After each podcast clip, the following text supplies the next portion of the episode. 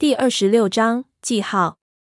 我蹲下身子来，再一次试图辨认这几个奇怪的洋文符号，但是同样无果。线条过于凌乱，虽然能够看出和我们刚才在方洞口看到的是同一个词语，但是到底是哪几个字母组成的，无法拆解。我甚至怀疑起这到底是不是英文。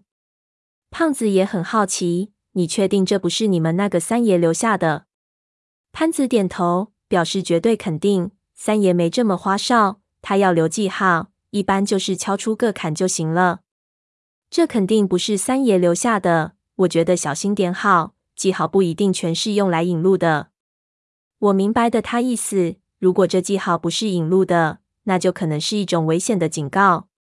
不过我在海底墓穴里看到那符号之后，并没有发生什么危险的事情，而且甬道就两条，不是走这一条就是那一条，两条都没把握，随便选哪条都一样。此时犹豫似乎没什么意义。还是胖子在前面带头，我跟在胖子后面走进甬道，里面非常宽，足可以并排开两辆解放卡车。胖子一进去就说：“里这是条罗道。”就是施工的时候走罗车的道，这确实有可能，因为我从来没见过这么宽阔的墓道。地面上还隐约可以看到当年的车辙痕迹，但是离奇是，甬道里面竟然很冷，温度不知道降了多少度，而且还有冷风从里面吹过来，似乎是通着外面。我们都知道，无论什么古墓都很讲究密封性，这风从哪里吹来的？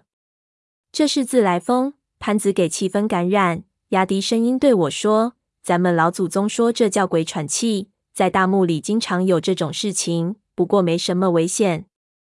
有解释吗？怎么产生的？”我问道。潘子摇头，传下来大多数只有个说法，没人去研究过，而且这事情最好也别去研究。我心说也是，在那个时代，盗墓都是为了温饱，只要知道危险不危险就行了。各种奇怪的现象到底是怎么产生的，实在无暇顾及。甬道刚开始的一段还算平整，到后来就开始发现坍塌和地面碎裂的情况，很多黑色的石板都从地上翘了起来，使得地面高低起伏。这是地壳运动造成的自然破坏。甬道的两边每隔一段距离都有一种加固的拱梁，上面都雕着单龙盘柱，很多都开裂了。我想，如果没有这个加固的措施，这条甬道早就塌了。一路无话，几个人安静的走了七八十米。胖子突然停了下来，在前面道：“门。”我们都停了下来，手电照向前面，只见甬道的尽头出现了一道黑色的石头木门，门上飞檐和瓦当上都雕刻着云龙、草龙和双狮戏球的图案。门卷好像是金属的，左门上雕刻着一只羊，右门上雕刻着另一只不知名的东西。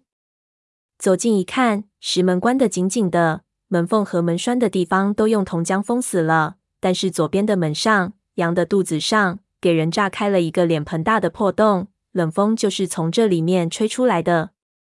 这不是门，我推了推，打不开的就不是门，这是封石，是用大块的黑石头垒砌，然后用铜水封死，冻结成一个整体，做成门的样子。胖子说的没错，这条甬道是罗道。修得这么宽，是为了便于骡子拖动这些石头。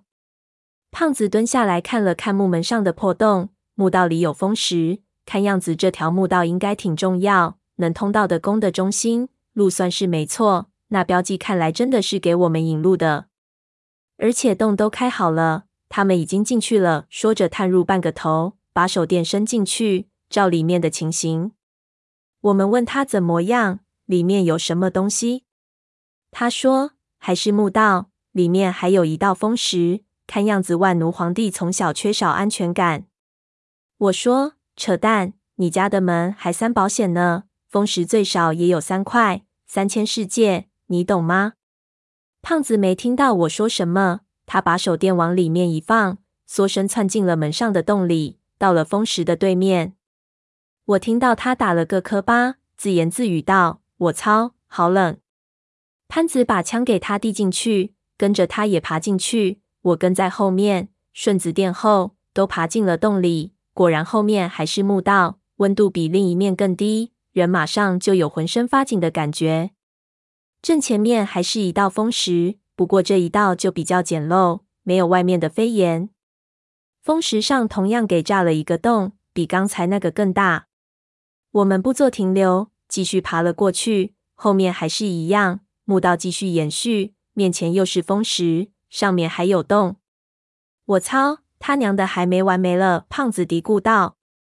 我道：“这很正常，一般的风石都七八吨重，长一点的墓道会有六七重风石，这些算是好的，厚度可能只有一半。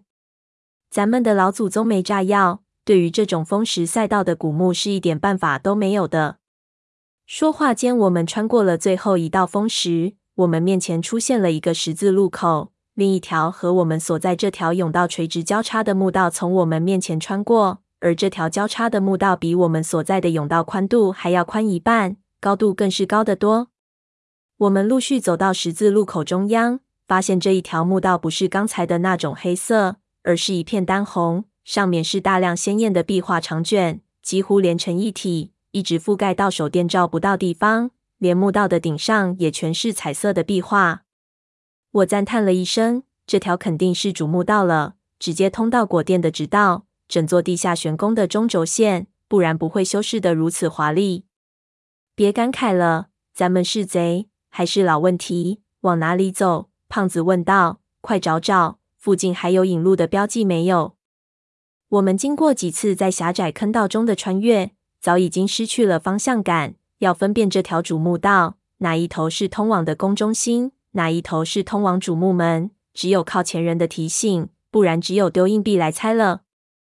我们的手电光点在墓道里画来画去，寻找那种符号。红色的壁画发射出一种让人感觉十分不安全的光线。这里的壁画就是我们在入山之前，在温泉缝隙中看到的那种风格，全是在腾云的仙车和侍女，似乎没有什么特殊的意义。当然，如果让考古的人来说，还是可以说出一些名堂。但是在我们看来，没有叙述性质的壁画就纯粹是装饰性，我们看不懂象征意义。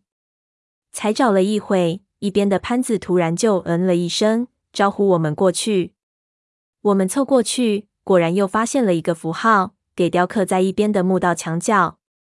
这他娘的省事情了，碰到盗斗界的活雷锋同志了。胖子道：“咱们一路顺着走就行了。”我这时却摇了摇头。因为看发现这一个符号和我们以前看到的那几个已经不同了。